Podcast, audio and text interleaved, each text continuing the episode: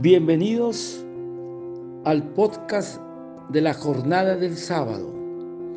A continuación, el capítulo de hoy.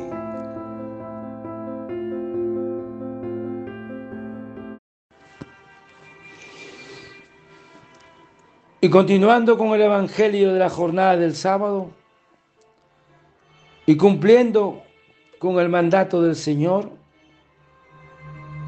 de proclamar el reino de Dios.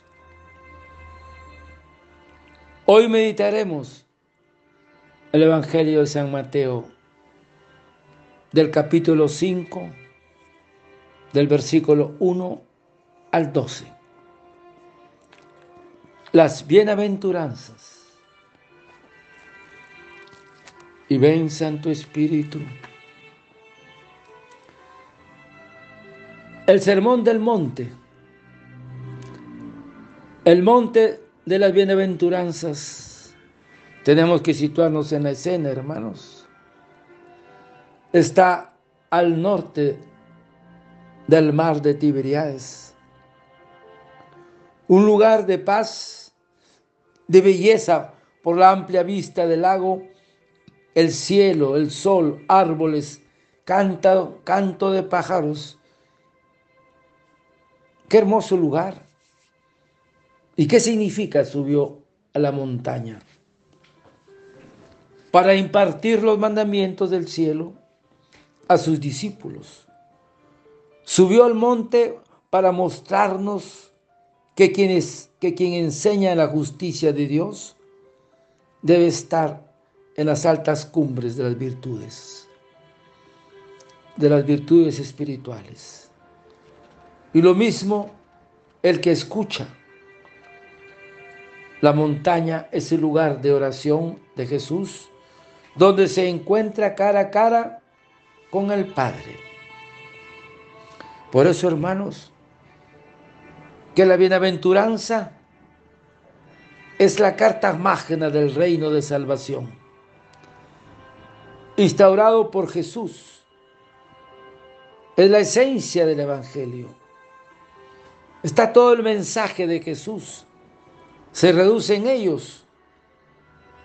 Las bienaventuranzas son como el sermón de la fe del seguidor de Jesús, ya que crecerá en la medida en que siga los mensajes de la bienaventuranza. Ese es el regalo, hermanos. La bienaventuranza son las puertas, el camino que nos lleva para entrar a la puerta estrecha. Es, la bienaventuranza es el carácter cristológico. ¿Qué significa esto? El discípulo está unido al misterio de Cristo y su vida está inmersa en la comunión con Él. Las bienaventuranzas son un retrato de la figura de Cristo entonces, como Pablo, vivo yo, pero no soy yo, es Cristo quien vive en mí. Por lo tanto, hermanos, el programa La Bienaventuranza es un programa de vida para el seguidor de Cristo o Jesús de Nazaret son las bienaventuranzas. El conjunto de todas las bienaventuranzas tiene una ideal san, la santidad, pero también son una paradoja. Se invierten los criterios del mundo, la escala de valores de Dios, que es distinta a la del mundo. Por lo tanto, la bienaventuranza son promesas en la que resplandece la nueva imagen del mundo y del hombre que Jesús inaugura y en las que se invierten los valores.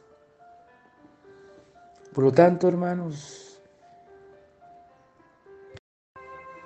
y ven Espíritu Santo, entremos pues a la esencia misma del Evangelio. Viendo Jesús este gentío subió a una montaña, donde, habiéndose sentado, se le acercaron sus discípulos. Esta es la escena, hermanos. Imagínate la escena, Jesús sentado en un monte y nosotros nos acercamos hacia Él.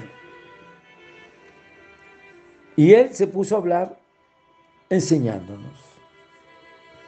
Porque esto es importante, hermanos. Todo el que escucha y acoge la palabra puede ser discípulo, discípulo de Jesús. Y las bienaventuranzas están dirigidas hacia nosotros, los discípulos. Entonces, bienaventurado significa lo mismo que felices. Dios ha depositado en el corazón de todos los hombres un destello de su infinitud, de su gloria, de su bienaventurado eterna en la que todos estamos llamados a participar. Es Cristo quien nos indica los verdaderos caminos de la felicidad que en esta bienaventuranza proclama. Entonces, hermanos, ¿se acuerdan la puerta estrecha? Las bienaventuranzas son las llaves que permiten abrir esta puerta estrecha. Y Jesús empezó a hablar diciendo, Bienaventurados los pobres de espíritu, porque de ellos es el reino de los cielos. Imagínate, es pobre de espíritu quien tiene poco aprecio de sí mismo son los humildes de corazón, los que están cerca del corazón. Es la definición que expresa, que aparecen en los rollos del Kunra como autodefinición de la piadosa, de los piadosos, los pobres de la gracia son hombres que se saben pobres también en su interior. Personas que aman, que aceptan con sencillez lo que Dios les da y por eso viven en una íntima comunión con la esencia y la palabra de Dios. Ahí tienes a San Martín de Porras. Ese es el hombre, el pobre de espíritu, el sencillo, el humilde, el que tiene una intimidad con Dios. Y Santa Teresita nos describe el espíritu de esta pobre de espíritu. Llegan con las manos vacías y no con manos que agarran y sujetan, sino con manos que se abren y dan. Y ven Santo Espíritu, ven Espíritu Santo Pobre espíritu son aquellos conscientes de que nada les pertenece, de que no poseen nada y todo proviene del Padre Dios. Bienaventurado el pobre, rico en Dios. Conocemos a muchos pobres, pero no son bienaventurados solo por ser pobres, porque no nos hace bienaventurados la presencia de la pobreza, sino la fe de una pobreza devota. Y ven Espíritu Santo. Entonces, hermanos, hay que recordar esto. Conocemos a muchos pobres, pero no son bienaventurados solo por ser pobres, porque no nos hace bienaventurados la penuria de la pobreza, sino la fe en un Dios de una pobreza devota. Por supuesto que el Señor no se refiere a la pobreza extrema, de miseria y hambre, porque el Señor rechaza esa situación que va en contra de todos los derechos y dignidad del hombre. Entonces, no es la pobreza real, lo pobre de espíritu. Hay que tener en cuenta esto. Pobre de espíritu para que entendieras la humildad, no la indigencia. Bienaventurados los pobres de espíritu, que movidos por el Espíritu Santo son pobres voluntariamente. Pobre del espíritu es el hombre humilde que pone toda su confianza en Dios. Son los que no tienen gran deseo de ser ricos. Quisieran ser pobres ante el mundo para hacerse ricos ante Dios. Y ahí tienes al Espíritu Santo. Ahí tienes a San, a San Martín, los pobres de espíritu. Ahora, las bienaventuranzas son pues el camino de la soberana excelencia del reino de Dios. Bienaventurados los mansos, porque ellos heredarán la tierra. Aprended de mí que soy manso y humilde de corazón, dice Jesús. Mansos son los hombres apacibles, humildes y modestos, sencillos en la fe y pacientes ante cualquier injuria, que imitan la mansedumbre del Señor. Es auténtico manso aquel que habiendo sido ofendido, no nace, no hace el mal,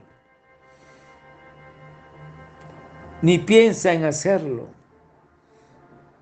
La mansedumbre no es pasividad,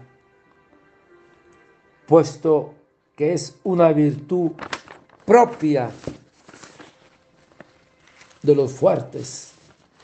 Saber perdonar con amor. Hermanos, manso el que se deja acariciar, el que se deja amar por Dios y por los hombres. Los que no crean, mansos son los que no crean rencillas, ni intolerancias contra los que no piensan como ellos. Y ellos poseerán, poseerán la tierra. Por tierra se entiende la tierra prometida, que significa el cielo, la verdadera patria a la que todos somos llamados. Los hombres mansos son aquellos que ceden ante los atropellos de que son víctimas y no hacen resistencia a la ofensa, sino que vencen el mal con el bien. Esos son bienaventurados los mansos, porque ellos heredarán la tierra. Y ven Espíritu Santo. Y la tercera bienaventuranza, bienaventurados los que lloran, porque ellos serán consolados. Ahora, hay que tener en cuenta, no todas las lágrimas dan derecho a esta bienaventuranza, porque hay lágrimas de cólera y rebeldía contra Dios y contra los hombres, contra el dolor y contra la dificultad, precisamente por no ver en las pruebas esa parte de la cruz de Cristo que toca llevar a cada uno. Para ellos no basta bienaventuranza. Los que lloran son los pecadores arrepentidos y confían en Dios. Un dolor y un sufrimiento que provenga del egoísmo, de las pasiones, de los pecados, no están en esta bienaventuranza. No es este tipo de lágrimas. Son bienaventurados los que hacen de sus dolores y sufrimientos una oblación a Dios, unida al sacrificio de Cristo. Son bienaventurados los que lloran con profundo arrepentimiento sus pecados en la cruz. Son bienaventurados los que, que viven en una actitud de sacrificio por amor al prójimo. Son bienaventurados todos los que sufren con verdadero espíritu cristiano, que aún en medio de sus dolores mantienen paz y la serenidad interior. Acrecientan su fe y confianza en el Señor. E incluso sienten la alegría de poder vivir un sufrimiento a los de Cristo y sentirse corredentores con Él.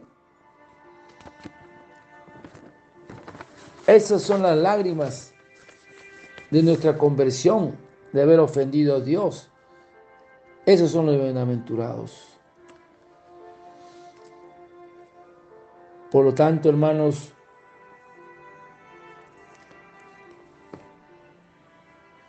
aquel lágrimas que salen de haber ofendido a Dios en la cruz. Ahí se cumple la bienaventuranza. Serán consolados. Y la cuarta bienaventuranza, los que tienen hambre y sed de justicia. Justicia santidad. Porque ellos serán saciados. Mi alma tiene sed de ti, Dios mío cuando vendré y veré el rostro de Dios. Entonces, en la Biblia, la palabra justicia tiene siempre un sentido religioso. San José era un hombre justo, santo, piadoso, servidor fiel y cumplidor de la voluntad de Dios. El deseo del corazón, tener hambre y sed de justicia, es desear la santidad de Dios. Invita al Señor a los que están sedientos. Quien tenga sed, venga a mí y beba. Quien tiene sed de justicia y deseo de adquirir la ciencia de Dios, que se consigue con el estudio de la Sagrada Escritura, la escucha de la palabra, los sacramentos, su misericordia, lo que es propio del hombre dócil, porque ellos serán saciados y esto es, serán colmados.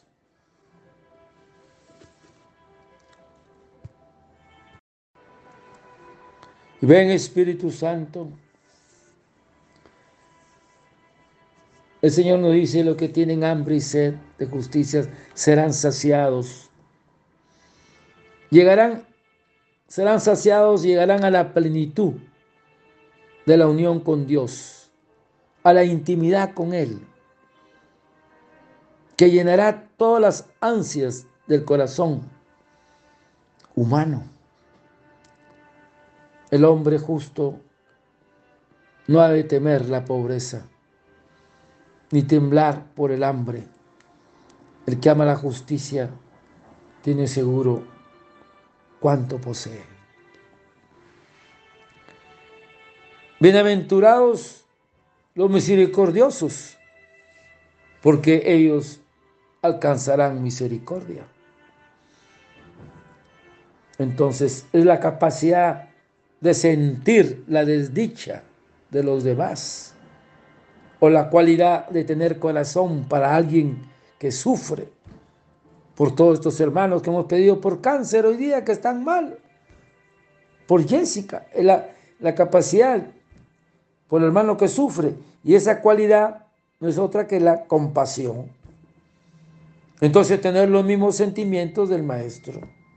Es decir, tener un corazón solidario con aquellos que sufren, que padecen necesidades.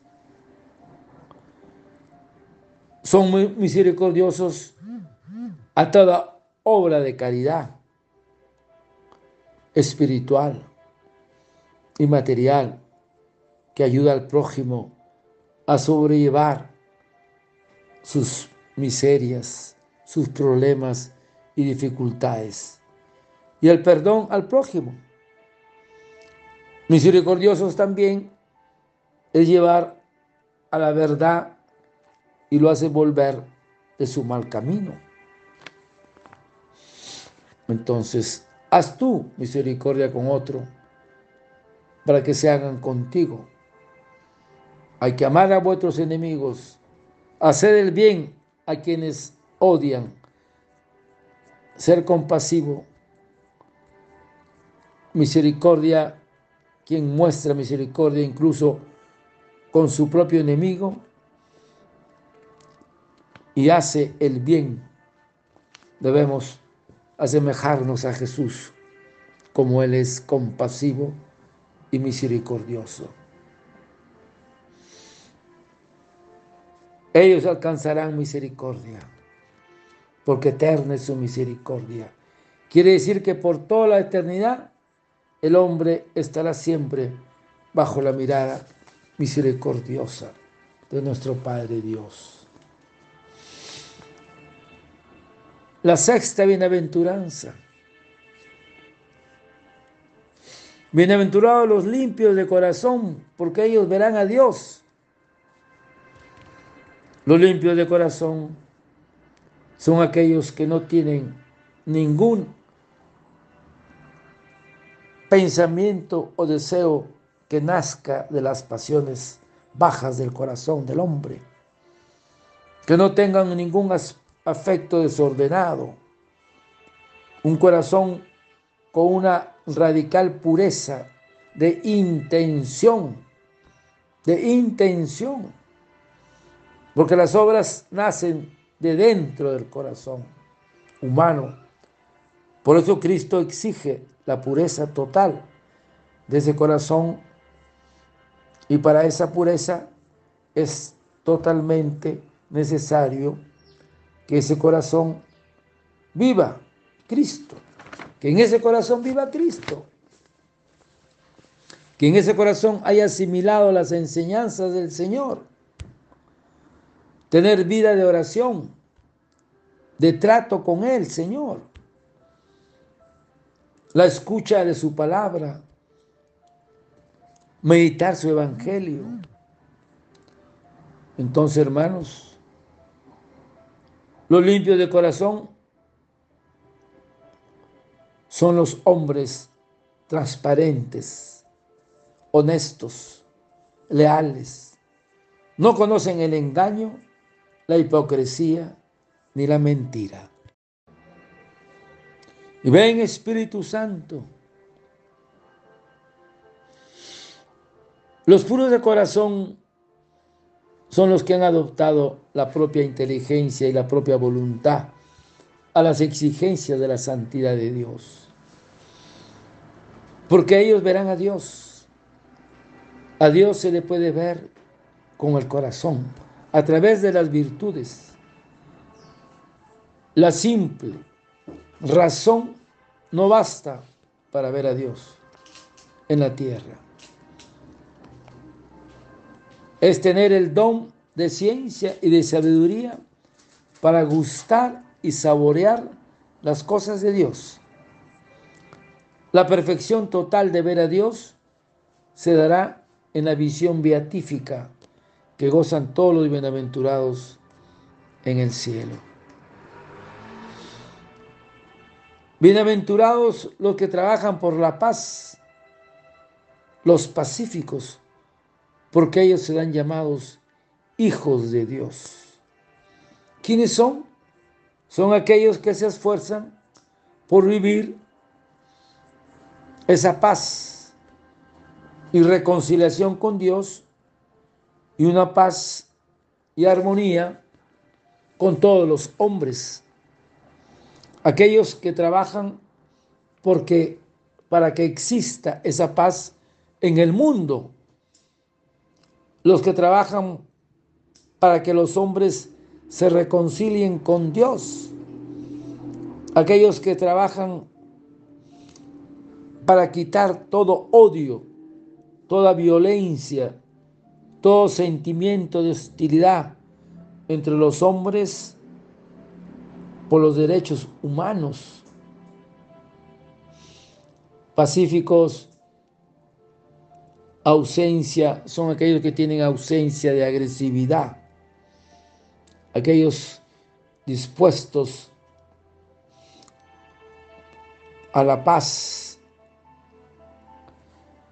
Por lo tanto, hermanos, Cristo es nuestra paz. Él es en efecto nuestra paz. Así, los que aman la paz son hijos de la paz.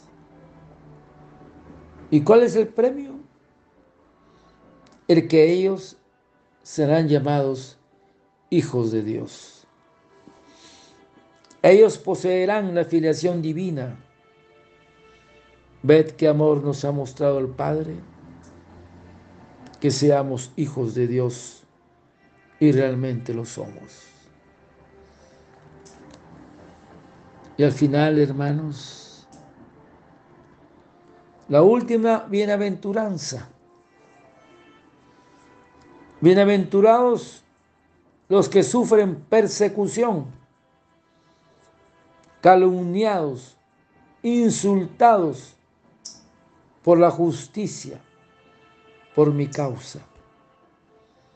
Alégrense, porque grande es la recompensa en el cielo,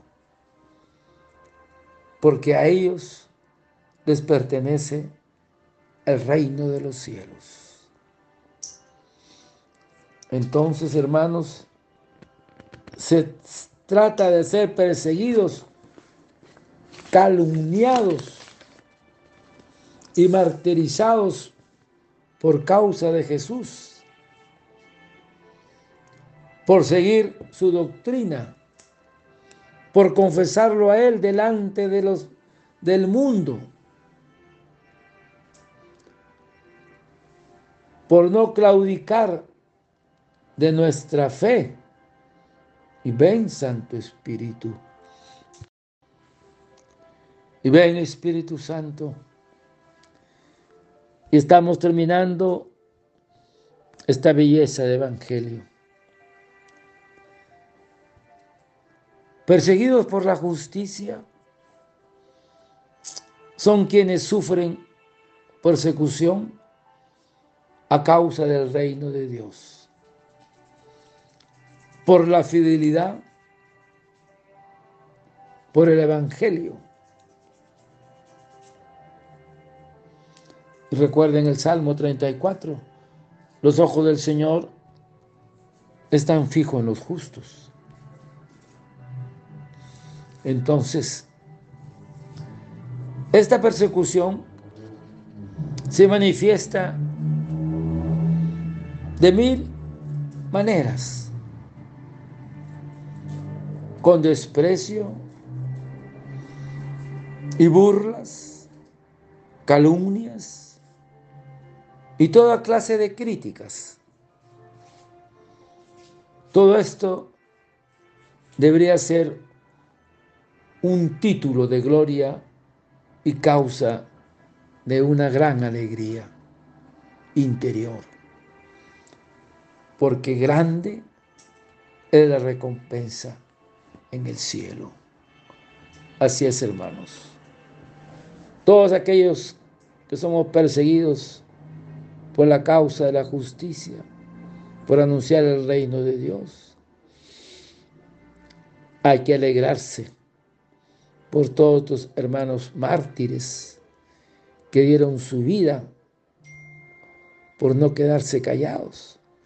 Aquellos hermanos y hermanas que no renegaron de su fe, prefirieron morir antes de renegar a Cristo. Alégrense, porque grande es la recompensa en el cielo. Por todos tus hermanos que murieron, por todos que murieron por los terroristas, sacerdotes, novicios, todos ellos, grande es la recompensa en el cielo. Qué hermoso, hermanos, que por mi causa sean asesinados. Por lo tanto, hermanos, las bienaventuranzas son la espiritualidad de Jesús. Son su corazón. Él mismo es Jesús, nuestro Maestro.